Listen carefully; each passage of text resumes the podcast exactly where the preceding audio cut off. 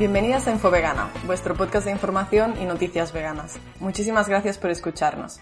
Hoy os traemos el episodio 13, en el que hablaremos sobre qué es y cómo identificar la cosmética vegana y cruelty free así como la crueldad que existe en la industria cosmética que opta por utilizar ingredientes de origen animal y o testar sus productos en animales. Bien, como ya hemos dicho muchas veces, el veganismo no solo consiste en eliminar los productos de origen animal de nuestra alimentación, sino que se extiende a muchos más ámbitos de nuestra vida cotidiana, como puede ser la vestimenta, el entretenimiento o la cosmética. Y dado que la explotación animal que existe en estas industrias es aún muy desconocida, nos parece importante explorarla al detalle en este podcast.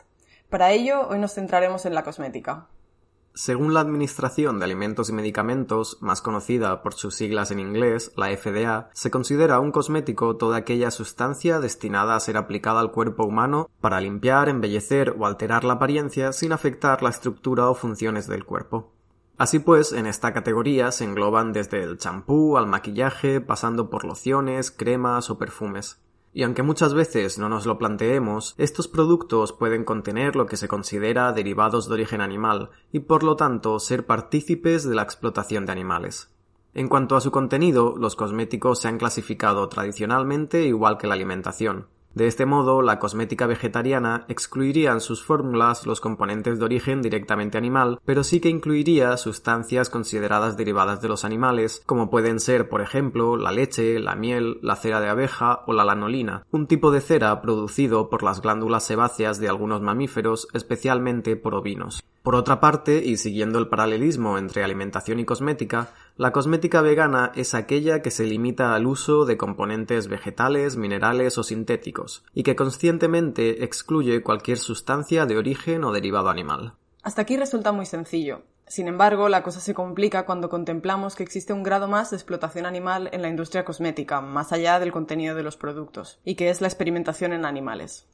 La experimentación animal se caracteriza por utilizar generalmente animales baratos y fácilmente manipulables, como cobayas o conejos, para observar el efecto que un producto tiene en el animal a nivel externo, ya sea en su piel o en su pelo, y a nivel interno, en su comportamiento o sus órganos. Para hacerlo se realizan multitud de pruebas terriblemente crueles. Entre ellas se obliga al animal a ingerir productos como dentífricos o jabones, o a inhalar gases y aerosoles provenientes de perfumes o desodorantes. También es frecuente que se les apliquen productos directamente en la piel, ojos, oídos o de forma aún más invasiva, inyectados por vía intramuscular o intravenosa. La prueba más conocida es el test de Drace. Dado que los conejos tienen una córnea similar a la humana, durante el test de Drace se les inyecta una muestra de producto que puede tratarse de champú, gel, perfume o maquillaje directamente en el ojo para analizar la reacción. Para asegurarse de que los conejos estén quietos durante el estudio, se les inmoviliza. Sin embargo, el dolor que sienten es tanto que muchos llegan a romperse la columna vertebral al retorcerse para intentar escapar. La mayoría acabarán el estudio con ceguera permanente o muertos debido a una infección. Estos animales se crían con la única finalidad de ser vendidos y usados como material biológico. Viven una vida de perpetuo sufrimiento y explotación que acaba de forma prematura y abrupta en cuanto finaliza el estudio, pues en ese momento dejan de ser útiles para la industria cosmética. Testar en animales no es necesario, ya que muchas veces los resultados obtenidos no son directamente trasladables a humanos. Sencillamente se sigue haciendo porque los animales son más baratos que el equipamiento necesario para testar in vitro. Afortunadamente, parece que tanto la población como las instituciones están cada vez más concienciadas y por ello la legislación europea actual prohíbe ensayos con animales en ninguna de las fases del desarrollo de productos cosméticos comercializados en Europa. Además, nos encontramos ante el auge de la cosmética cruelty free o cosmética libre de crueldad, aquella que no permite testar ni las materias primas ni los productos finales de los cosméticos en animales. Intuitivamente, si pensamos en la directiva que existe en la Unión Europea, podemos pensar que todos los productos que se venden en Europa deberían ser automáticamente cruelty free. Pero no es así, ya que muchas marcas cosméticas realizan estos experimentos en países donde la legislación es mucho más permisiva. Un ejemplo de ello es China, donde testar cosméticos en animales no solo es legal, sino obligatorio. Por lo que es importante saber que todas las marcas que venden en China testan con animales, aunque muchas traten de ocultarlo. También hay que tener en cuenta que cuando un producto se etiqueta como cruelty free no quiere decir que sea vegano. Existen productos no testados en animales, pero que sí que contienen ingredientes procedentes de animales. Tristemente también nos encontramos con lo opuesto. Dado que el concepto vegano aún no se encuentra legalmente muy regulado, podemos encontrar productos que no contengan compuestos de origen animal, pero esto no nos asegura que sean cruelty free, es decir, que no hayan sido testados en animales. Ante toda esta confusión, lo único que queda claro es que lamentablemente la responsabilidad de informarse sobre qué productos son libres de explotación animal recae en manos del consumidor. Como personas veganas que tenemos el objetivo de minimizar al máximo nuestra contribución al sufrimiento y muerte de otros animales, debemos tratar de comprar siempre aquellos productos que no contengan componentes de origen animal, es decir, que sean veganos y que además no hayan sido testados en animales, es decir, que sean también cruelty free. Buscar estas opciones más éticas puede ser complicado. En algunos casos puede venir escrito en el producto y en otros tiene un logo específico que lo indica. Sin embargo, poner estos logos tiene un coste extra para la empresa. Es por eso que muchas marcas pueden ser veganas y cruelty free, pero no indicarlo en su packaging.